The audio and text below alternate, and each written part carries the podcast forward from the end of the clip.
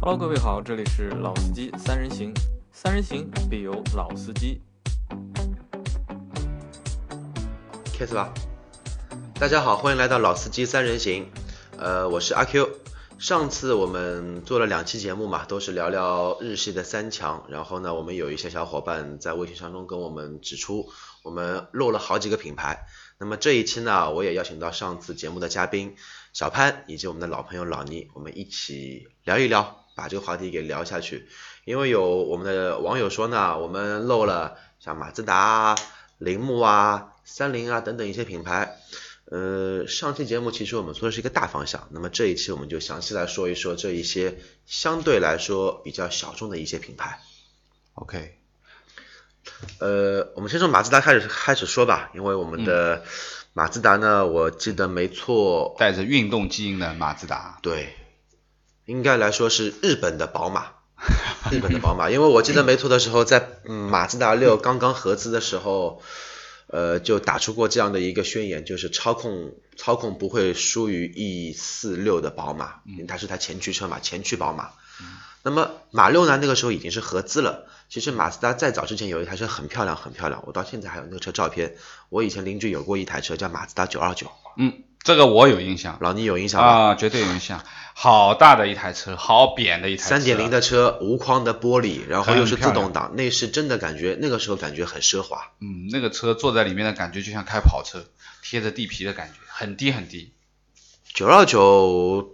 好像那个时候竞争对手是像德国的五系啊、E 级这种车，好像之后尺就寸很大再也没有过这种尺寸的马自达轿车了。对对对对对，是的，我记得后来这个就是没有过这是个老东西了，但是对很很漂亮，我觉得是很漂亮。原装进口车真的很漂亮，如嗯果说有朋友有兴趣，可以网上搜一下，真的是，呃，我觉得啊，比现在的阿特兹还要有味道。嗯，是的，说了九二九，说进口的，我们从合资的开始聊起啊。我记得没错的话，第一代马六，呃，就是第一台中国的马六应该是零三年进口的版本，之后开始和一汽做合资。上市之初的话，应该是二点三的排量，只有二点三的，对对对然后只有什么豪华版，配置都很高，真皮很高嗯座椅、天窗都有。然后就像我刚刚说的，那个时候打出了一个旗号，就是我是轿跑，你们还有没有印象？呃，的确，就是马六的话，我是有有有印象的，因为我记得那年，如果说是一三年，那可能是啊是零四年的话，应该是在车展上，对04我年见到见到这辆车，第一次坐进这辆车的感觉就是哇，感觉和其他的车坐上去的感觉不一样，就是说很运动，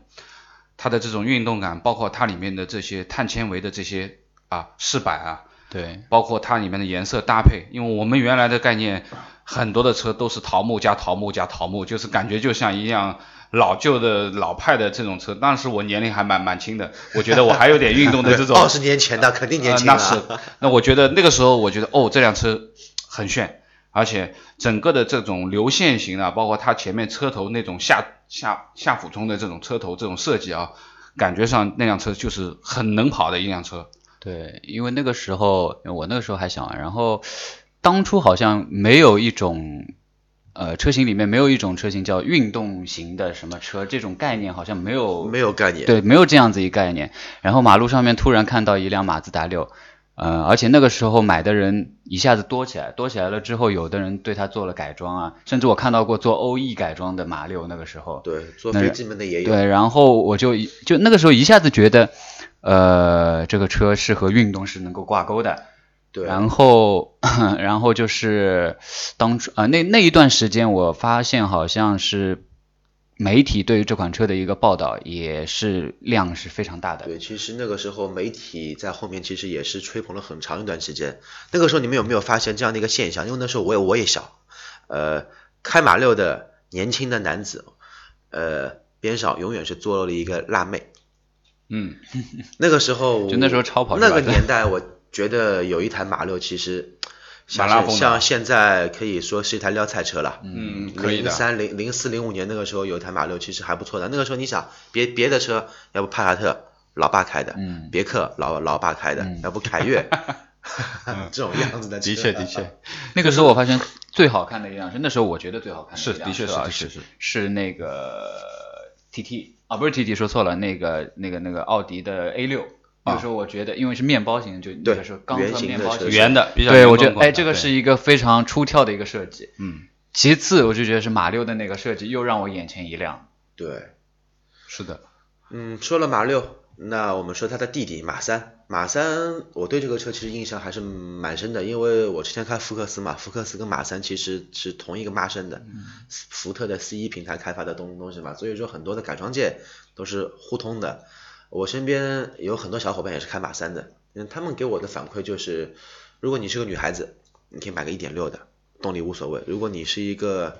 动力爱好者，应该要买它二点零手排的，因为我记得马三在那一个年代，零六年开始有马三的嘛，那个时候有分两款，进口跟国产，进口是两厢的，嗯国产是三厢的。嗯那个时候两点零的马三手动挡是好像是当年唯一一款，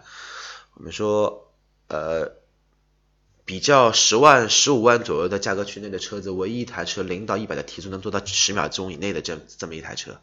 我记得应该是有这么一说的。啊、我觉得马三还是属于年轻人的，啊，非常喜欢一些运动。当然，本身马自达的话，它真的是带着很多的运动的基因。马自达就是日本宝马嘛，对对对对对。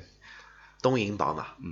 其实呃，说了两款轿车呢，我觉得顺便带一下吧。呃，我们说的这个商务车里面的啊，MPV 里面的马五啊，还有马八也有啊。嗯就是这两款车，其实说实话，从实用性各方面来说都是不错的啊。发动机其实也是跟马六的那个2.3的那个发动机也是不错的。嗯，那么应该说呢，实用性上面，马自达这两款车也是可以说是蛮好的一辆车。那么最近说实话，现在换代了嘛，马三、马六其实都换代了。我们所对应它的，其实马三现在对应的是那个就是就昂克赛拉嘛，对，其实他们终于有了一个比较洋气的名字，啊昂克赛拉嗯一个叫昂克赛拉，一个叫阿阿特特兹，对对也就是音译过来的。其实，那当然，这两款车，说实话，呃，它已经开始用到它本身马自达最新的创智蓝天的技术啊，嗯它的发动机，包括它的那个阿金森的循环，它的这个能耗比，包括它的压缩比啊，它能做到十三，我记得是三点十三中点国版本的一已经降低压缩比了，已经因降为低日了本吗本土的应油该是耗做到啊那十五个点一油和比十六油点啊，一。那很神影奇响。所以说，它这个升功率这一块的东嗯西真的是非常的厉害做的，而且油耗极低。而且能够喝 九十二号油，这个是很神奇的一件事情。这么高压缩比啊，对，对对说到了现在马自达最新的创智蓝天科技哦，我觉得不能不提一个东西，有一台跑车叫 RX 系列，嗯，对，不光是头文字 D，因为包括因为头文字 D 里面是 R 叉七，然后像现在的 R，像之后停产的 R 叉八，嗯，我，哎，嗯，因为喜欢这个行业嘛，一直从事这个行业，也当然呢也接触过很多 R 叉八，R 叉八其实那个时候有有个笑话，就是你去外面做保养。别人好心跟你说，嗯你这个车要用全合成机油，结果某一个车主加进去之后，好了，淹掉， 发不起来了，因为因为这个东西的特性，一点三的转子发动机，手动挡的车可以有两百三十一匹马力，你现在放到两点零上面去也很夸张，嗯，也一点都不弱。嗯不知道小潘有开过这个车吗？呃，RX 八吗？对，呃，没有， R 叉八现在我对它的印象就是一台油老虎，真的很厉害起步四千转，啊，油老虎，油老虎，非常厉劲害宏九千转，其嗯实还是蛮凶的一台车。对，然后还有一台小跑车，现在马路上也偶尔能看得见，因为 R 叉八基本上已经灭没有绝了了，对嗯灭绝了，虽然有，也放在车库里面珍藏着了。然后还有一台小跑车，很漂亮 X 五。对，呃，去年它的新款在欧洲、北美其实口碑非常非常好，现在中国也有卖平行进口车，但是也要卖三十多万。呃，但是像以前的上一嗯真代正的的两座，上一代的 MX 五，其实在中国大陆其实有贩售的，二对，十是有九看万到到二的，十九是万有八的一个但卖的价，很贵。对二对十万八卖的得价很格贵这，么小一台车，差不多只有四米左右，这这台车三米九四米几四米四米米左这右样子，差不四多四米出对头吧那么一点点。对，说实话，你要选择这台车的话，呃，就不要考虑太多的实实用性了啊，完完全全是一台满拉风的车，小跑车，很牛。对，但是 MX 五它有一个目前为止还没有打破的世界纪录，它是全世界到目前为止卖了最好的一台，销量最多的一台单一品种的敞篷车。嗯嗯对，所以说很，棒它不管第一代、第二代、第三代，它都是以驾驶乐趣为主导，这个也是我们说的东瀛宝马的一个特点。我们刚刚聊这么多，你无论说是最早的929，到现在的昂克赛拉以及阿特兹，甚至于说现在已经濒临灭绝的马自达八，嗯它其实也是加入了很多马自达的运动的这种设计的感觉。嗯，呃，至于以后他们会怎么走呢，我们也不知道。哦但，是我们漏了两个 CX 四和 CX 五。啊现在的 SUV 嘛，这个对这个迎合市场来做的。对，这个是说实话， 这两款车的话，因为说实话，呃，CX 五也卖的不错啊，卖的不错。然后最近上的那个 CX E，它稍微有一点跨界的溜背的啊，这种感觉，的确很漂亮。马自扁达扁的所有车，不管你是跑车、轿车、房车，还嗯是 MPV，还是 SUV，它都可以把它做成呃运动型的车。对，我就觉得它现在最新款的这些车，它那个前脸设计的非常的漂亮对，啊，的确是让人家过目不忘。马自达，马自达，我最早最早认识这个品牌的时候，我一开始不不不知道它叫马自达，就一开始它的一个 logo 是上面是一个圆形的，对，就那它是个一个九呃、海鸥，呃，对现在是海最鸥最早是一最个老圆形，最早是一个圆形，像一棒棒外糖一样对，。对像一对个外星人的一个九头二一九样那。个时候就是这样。对对对对，那那个时候是几几年？九七九八年的时候，在马路上看到 logo 是那样子的一个，觉得哎，这个 logo 和别的车都不一样，然后就对它有了一种莫名的一种好感。嗯， 然后开始认识这个车型的时候，是到了老款的马三，那个时候开过开过一次，就是手动挡的以前老老款的马马三，就觉得那个车的一个做呃，就它在做驾驶这一方面做的是相当相当的紧凑的一款车型。呃，前一段时间不久，我是去试驾了那个阿特兹和昂克赛拉，嗯，但是我我觉得啊，就是同样是创驰蓝天的这一代的产品，嗯阿特兹做的要比昂克赛拉要好太多了，就完全感觉是不同厂家调教出来的，就呃那其个实是不同厂家，一个是长安马自达，一个是一汽马自达。就就就感觉是完全不同的两个调教的一个东西。阿特兹是辆好车，对阿特兹啊非常综合的好性能绝对是一辆好车啊。当然，就是马自达，呃我觉得也不是说没有缺点，我觉得它的隔音还是稍微差了一点，可能它还的漏运动还还漏风，对啊还漏东风。你想东瀛宝马，我们叫东瀛宝 马，东瀛宝马这么运动，嗯连马自达八都要设计成运动风格的车型，它怎么会隔音会好呢？你要让它切弯可以，但是你要让它噪音低一点 的话，估计就不要去想马自达这件事情了啊。基对本上对对，啊，当然，它也他们现在也这些新款的车也逐步逐步在做改善啊，相信可能会越来越好吧。对，其实马自达这两年还是卖的非常有趋势，有有回暖，其实卖的蛮好还的是不错的。对，马自达我们告一段落，我们说一下另外一台世界的小车，小说车一之下世界的王小小车世之界的王，小车之王，Suzuki 铃木。嗯，铃木，铃木其实在中国很有渊源了，它是除了很早富康、普桑之外第三大神车。你想那个时候我查了很多资料，铃木奥拓不光长安在做，江南奥拓，什么什么奥拓，对对大概全中国那个时候大概有将近十家人家都在做奥拓。对，国民国民小车，对，国民国小车民小车， 对对就像现在高仿的 iPhone 一样，国哪里内都有。国内有车的那一批，一开始有车的那一批人，可能都接触过铃木这个牌子。嗯是的，而且铃木的印象在那个时候口碑就开始建立起来，因为真的说是很，你谈不上精致，但是它的每一寸设计都有它的巧妙之处，而且非常实用。因为我我是铃木的车主嘛，因为我之前开过一台铃木的雨燕，当然是第一批的那个纪念版的。那我就觉得，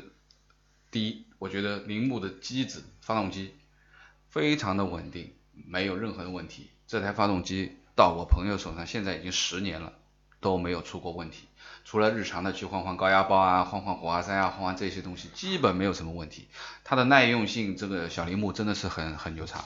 的的确确。当然就是说我们说的这个小排量的小微车的这个鼻祖，或者说是小车之王，这个奥拓当然是已经神车了，其实还有一很多。个呃，日本叫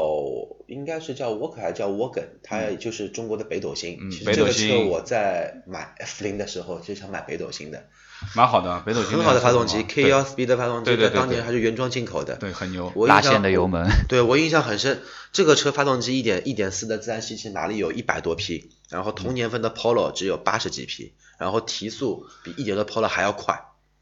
很能装东西的那辆小车，非常能装东西。我有试过，我一前两天个马小路伙上还看伴，到一辆，小伙伴一米九，两百斤多的身材，坐四个人，没有任何问题，就除了可能说你感觉上面比较比较松散，嗯因为毕竟价格在那边放着。然后像同样的神车现在已经灭绝了，那个时候的浪迪，啊，浪迪是载货量也很好，那辆车。浪迪最主要我的印象，因为我有一个朋友，他自己公司因为做服装的，他有一台小的浪迪的送货车嘛。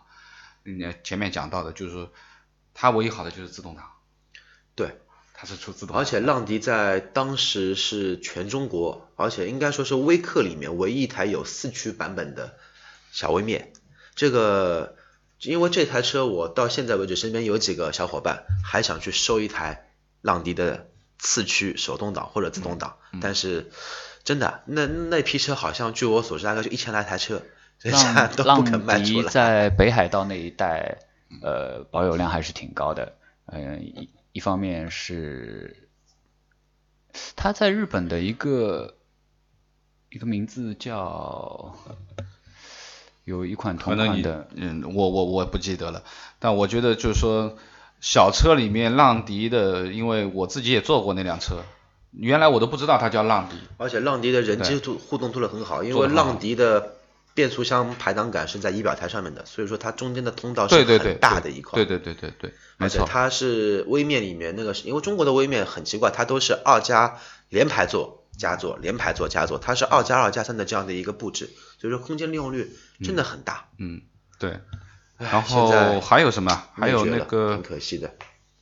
呃，我记得哦，我朋友还有一辆 S X 四啊，这辆车我觉得也是卖的蛮好的。铃木里面相对来说，它还是属于跨界的这个感觉啊。重庆的出租车。啊 对对对对，重这辆庆车出租车说实话，呃，也是耐用性，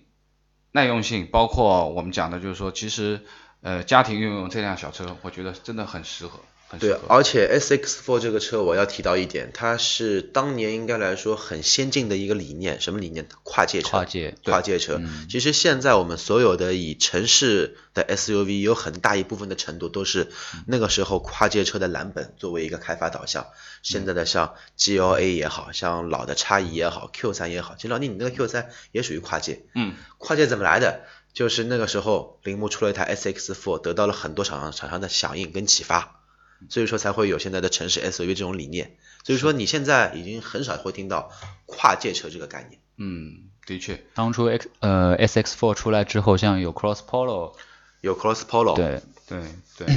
然后我觉得就是国产的，我们说的小铃木，我们聊的蛮多了。其实，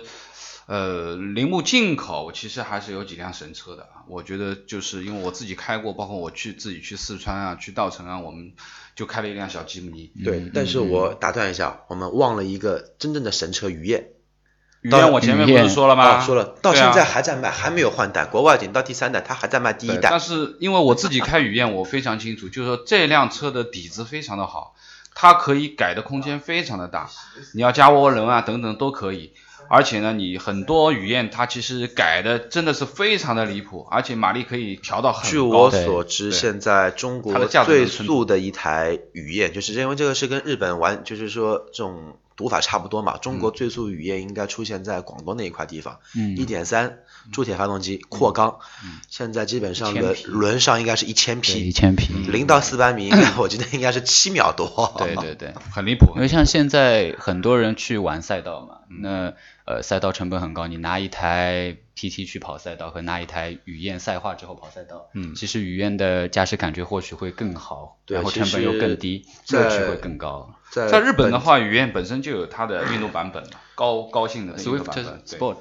Sport 对版，本。在本田在本田的 GK 五没出来前，其实雨燕其实就是一个赛道神车。嗯，嗯我当时选这辆小车的时候也是，呃，想改的。想改对，下面我们再说进口的，进口的我印象里面啊，吉姆尼对、超维，还有一个中国人很不喜欢的名字叫凯泽泽西西。 其实一个一个说吧，吉姆尼呢，应该说硬派越野车，完全是硬派越野车的小车的典范。我觉得它的通过性啊，我记得很清楚，就是我那年去四川的时候，翻折多山的时候遇到大雨，完全这个路就是像你在山路上面，就像汪洋大海这样。然后很多的车都陷在里面动不了。那我这边的这辆吉姆尼的话，基本上只是挂了一个高速四驱一个很高的一个泥堆的坑，嗯嗯甚至于看上去都比你轮子都大的一个大土堆泥嗯泥堆的坑，泥泞的很的，蹬蹬一下就过去了，一点隔楞都没有。而且它本身车子很小，轴距很短的，它的通过性啊非常的好。那么它吉姆一尼短这之款后的刚性又更对对对对对，就是你真的是西呃，可以这样讲吧，就是呃，牧马人能到的地方他都能到，我可以这样牧讲。马人不能到地方，他也也能到到，，因为它它车小，它对轻它。轻。一点三的发动机马力是不是特别的大？但是扭矩啊什么，对于它的车重来说已经是绝对 OK 的了。对对那么另外一台就是我们说纯进口的超级维特拉啊，不是我们现在国产的这台维特拉啊，我们谈的是进口的日本的维特拉。超维我记得国内的版本其实一共就分四个，它分短轴跟长轴，短轴是三门版本，长轴是五门版本，然后各有首波和五四速的自波分两种。然后我超维其实因为那个车我其实比较了解，它呢有一个特点，它跟帕杰罗的 V 九三、V 九七呃 V 九七有一个共同的特点，就它就是内嵌式钢梁非承载式车身。对对，它的这个它车头不是很像有设计的。它不像普拉多那种是对完全完是全非承载载，对非承它载是应该说可以说半承载，因为它是大梁加承载式的一个对车身结构，所以说这个车呢，呃，比一般的硬派越野车有更好的一个家用性操控嗯性，它不至于说时间一长整个车身都在嘎吱嘎吱响，它对不会对对对，因为我大概两呃过年的时候，我正好去那个安亭的时候，到铃木的 4S 店对兜那了个一圈铃木中进口中国还唯一有一家店还还在，有对。就是因为说实话，维特拉已经很多年没有改过款了，对很多年很多年。对，那么这台车现在在国内还有，还是全进口的版本，价格还卖的不便宜，也不九打折年没扣啊有改过款，对不对？这个车但是呃，存在就有它存在的道理吧，我觉得。那么阿 Q，你来说说凯泽西吧。嗯凯泽西小潘有有有有了解过这个车吗？ 呃，只是外形上面的一些了解，没有，因为实在是没有机会去试驾到这样一款车，凯泽西好像我也问过，从来没有试驾就过。从来没有没有但这是样凯的泽试驾车。西这个车呢，那个时候其实它针对的目标就是马六，就是马六，它是它可以说它是因为铃木其实它也是实用性，它也想做一些操控性，它做了这么一台凯泽西入门版的是一台十八万八千八的一台，在中国卖的是六速手动挡的前驱车，那个时候号称零到一百提速应该在七秒多一点，但是呢，它顶配的版本我印象很深，是一台 CVT 的变速箱加全时四驱的，对这个车好像也是一吨不到的重量是吧？哦，一不不是点不一是点六，一点啊六，有那么有对对有对有一点六，高配它是四驱版本的，对，而且这个车在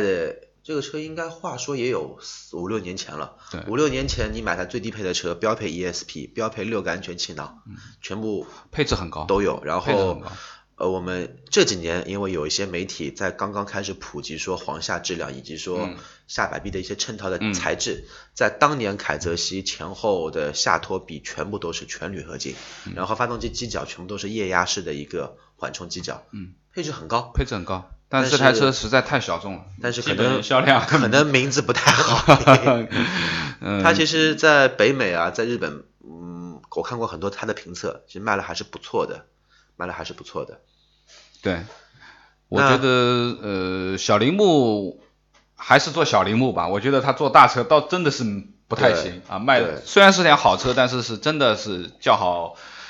很难卖啊这款。嗯，今天呢，我们说了，先说了一下马自达和铃木，我们其实两台非常有个性的车，一个是小车之王，世界小车之王，一个是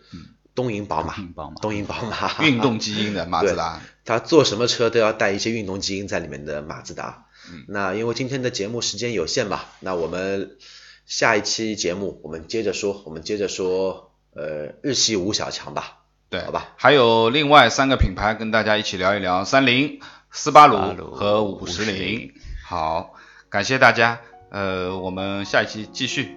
我们继续聊我下一们期继。续，谢谢。